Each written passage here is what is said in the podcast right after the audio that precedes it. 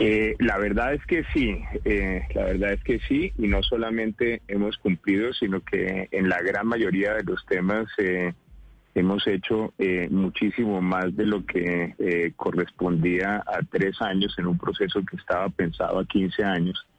Hemos tenido todas las manifestaciones políticas que se necesitan en todos los frentes para cumplir. Hemos hecho y este punto yo creo que es muy importante eh, conocerlo y detallarlo. Hemos hecho una planeación súper juiciosa para poder aprovechar este periodo de implementación de 15 años y en cada uno de los frentes, con las víctimas, reincorporación, en el proceso de sustitución de cultivos, en los municipios con planes de desarrollo con enfoque territorial en todos los frentes de la reforma rural eh, eh, integral.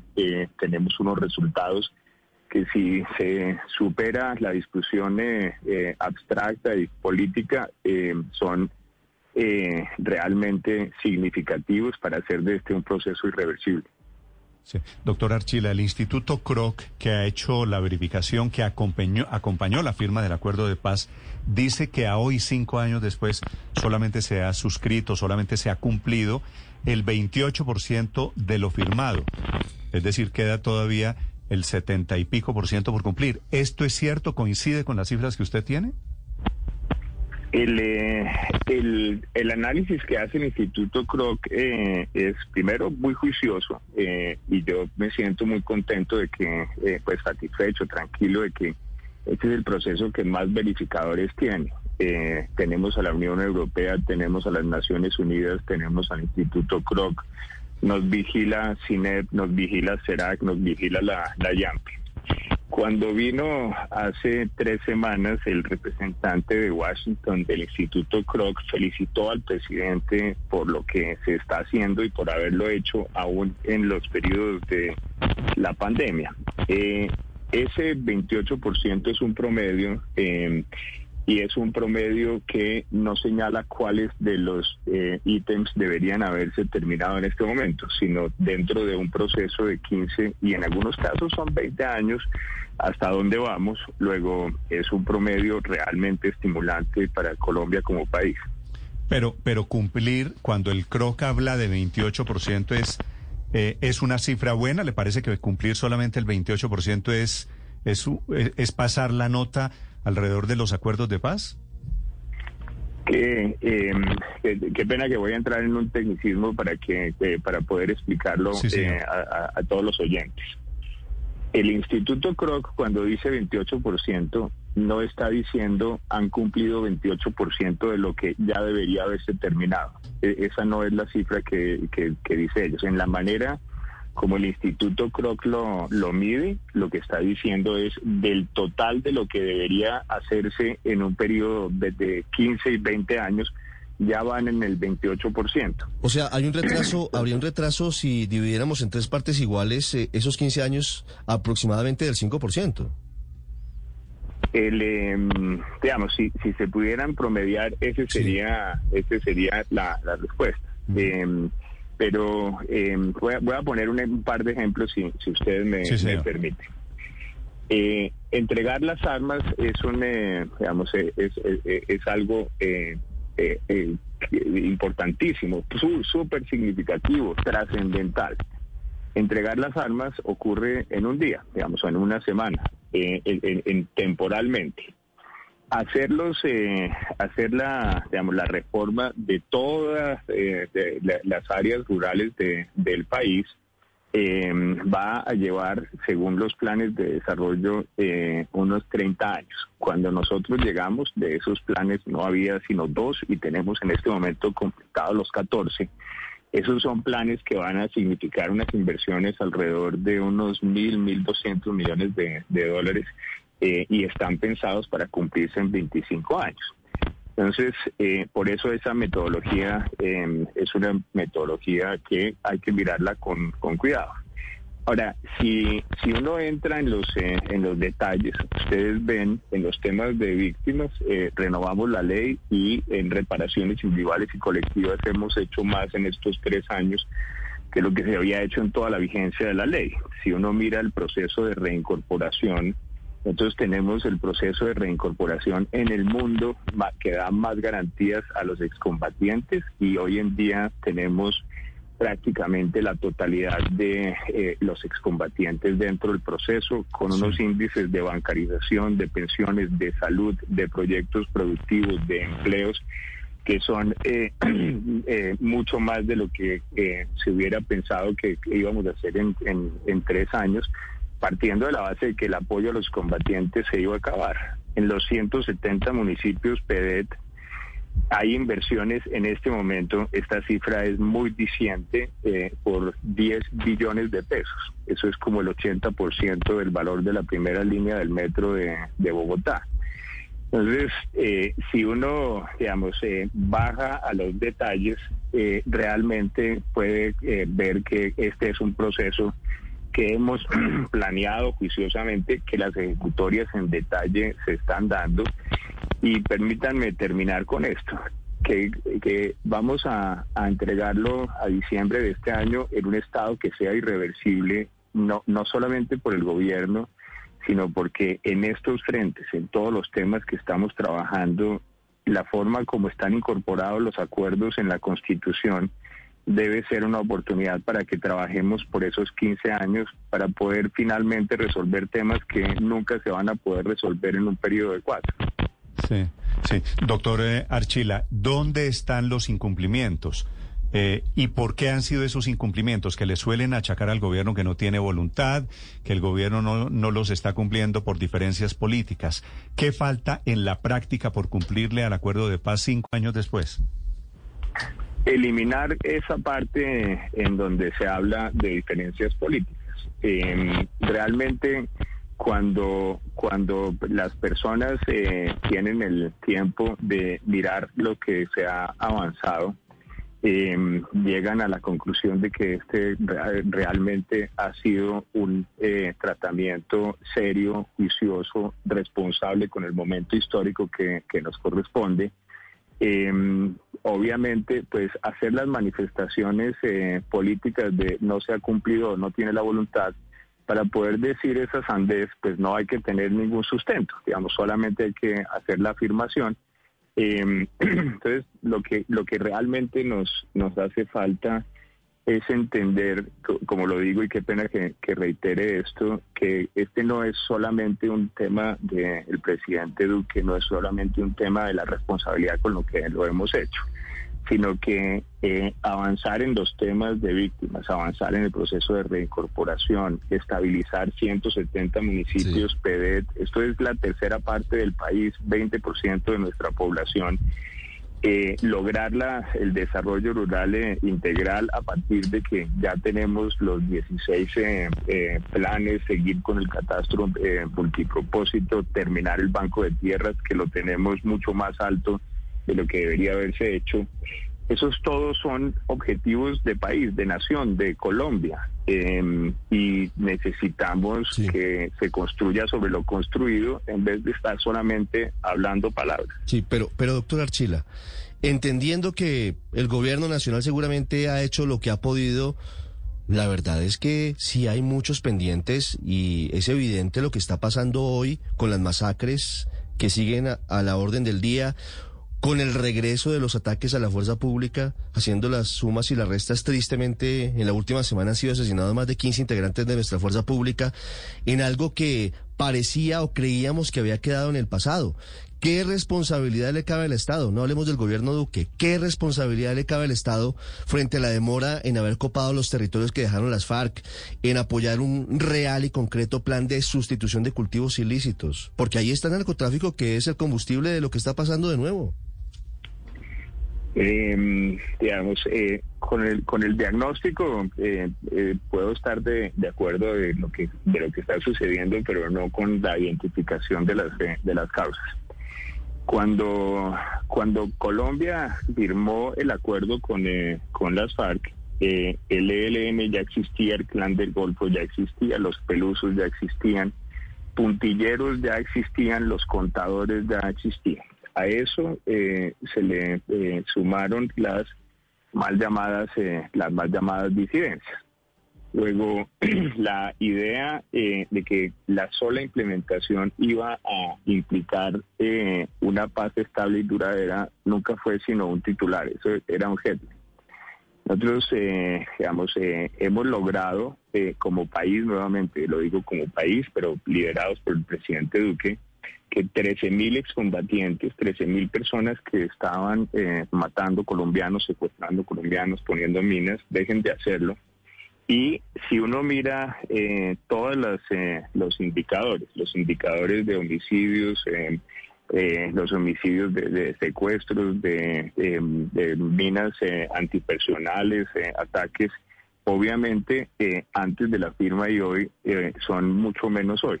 Queremos que sean cero, queremos que sean cero, vamos por, por cero, pero Colombia es hoy en día un mejor país pero siempre debimos haber entendido que teníamos que ir implementando e ir resolviendo esas otras eh, de violencias con los mecanismos que están. Y permítame, qué pena, porque me hicieron dos preguntas. En el, en el tema de sustitución de cultivos, gracias a que hemos trabajado eh, silenciosa pero muy juiciosamente, Hoy en día tenemos un programa de sustitución de cultivos que tiene 100 mil familias. Estos son 400 mil colombianos que con nuestro apoyo eh, eh, lograron dejar la coca definitivamente. En este gobierno, no en el anterior, no antes de que llegáramos, en este gobierno hemos erradicado 18 mil hectáreas de, de matas de coca con este programa y prácticamente ninguna de las familias se nos ha ido del programa. Le quería preguntar sobre eso, doctor Archila. Fíjese que las noticias de hoy son causadas por disidentes de las FARC. Entonces, disidentes de las FARC que matan a cinco muchachos en una discoteca en Tumaco. Disidentes de las FARC que hacen una emboscada al ejército en Dago, en el Valle del Cauca. Disidentes de las FARC que siembran campos minados en el departamento de Caquetá.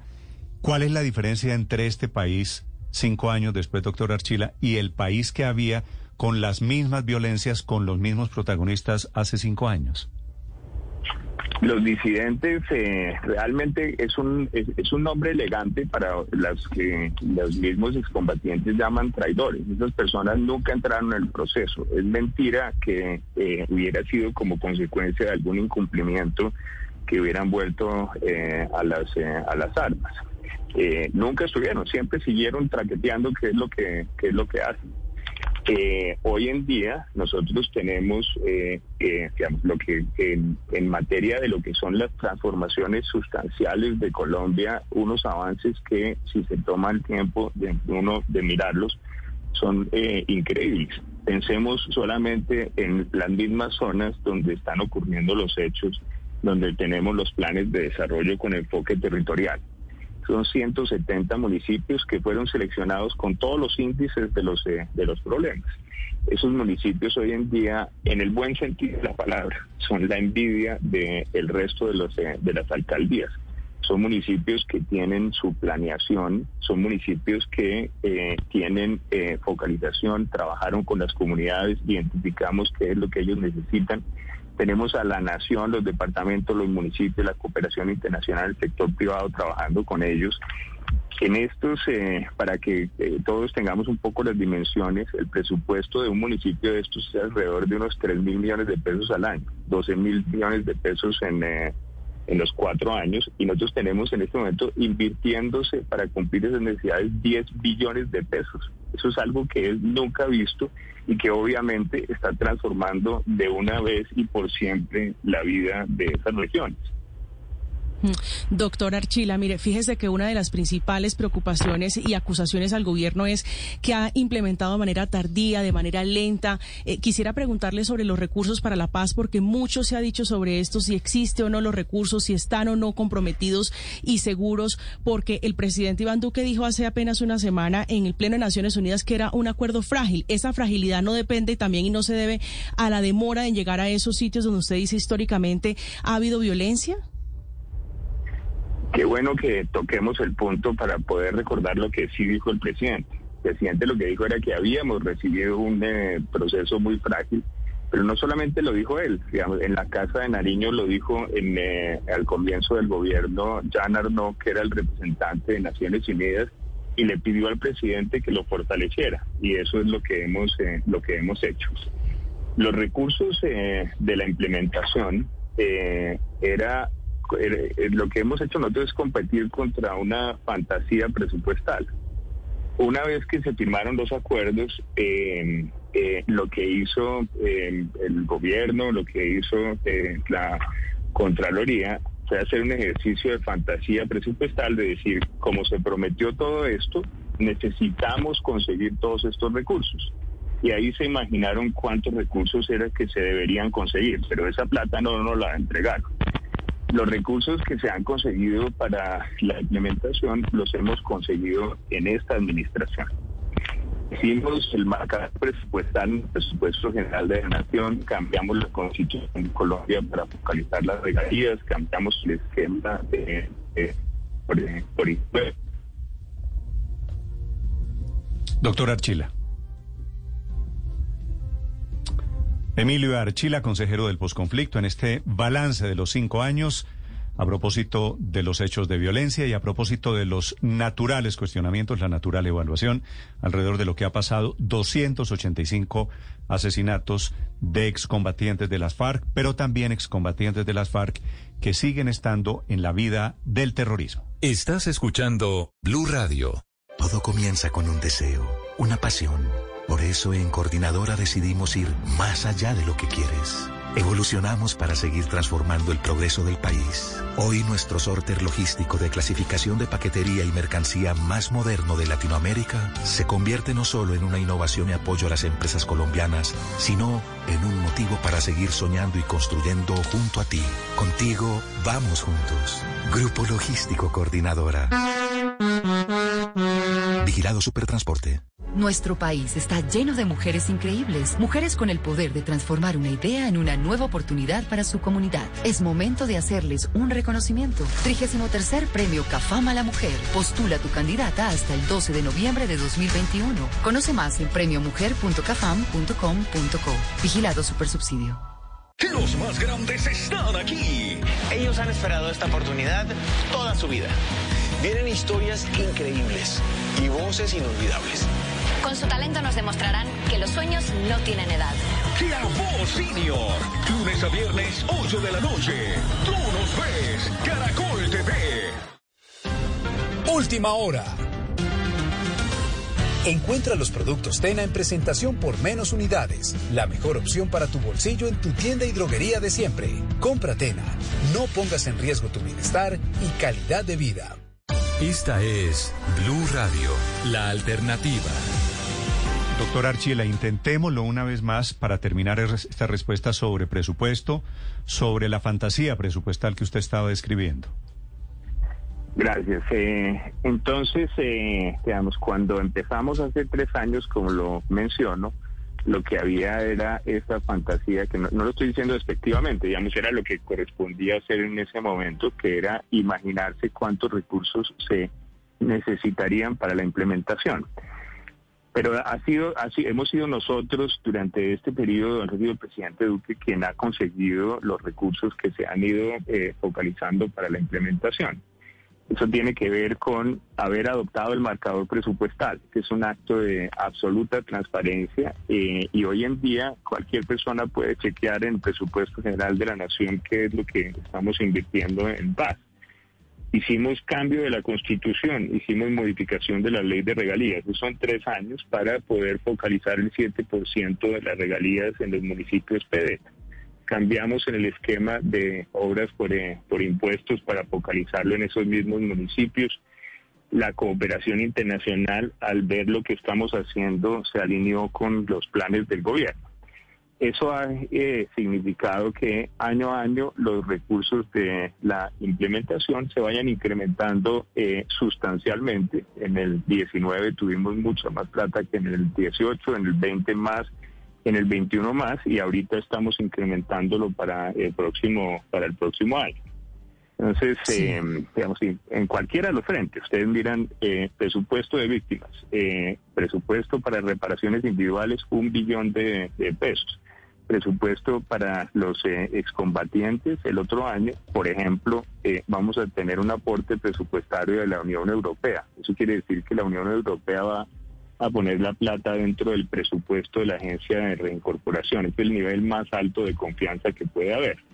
En los municipios PEDET, eh, como lo digo, 10 billones de pesos es la plata que esos municipios hubieran recibido posiblemente en, eh, en 20 años. En el programa de sustitución voluntaria de cultivos, que va a valer como unos 3 billones de pesos, recibimos apenas 400 mil. Nosotros hemos invertido un billón y medio en esas eh, familias.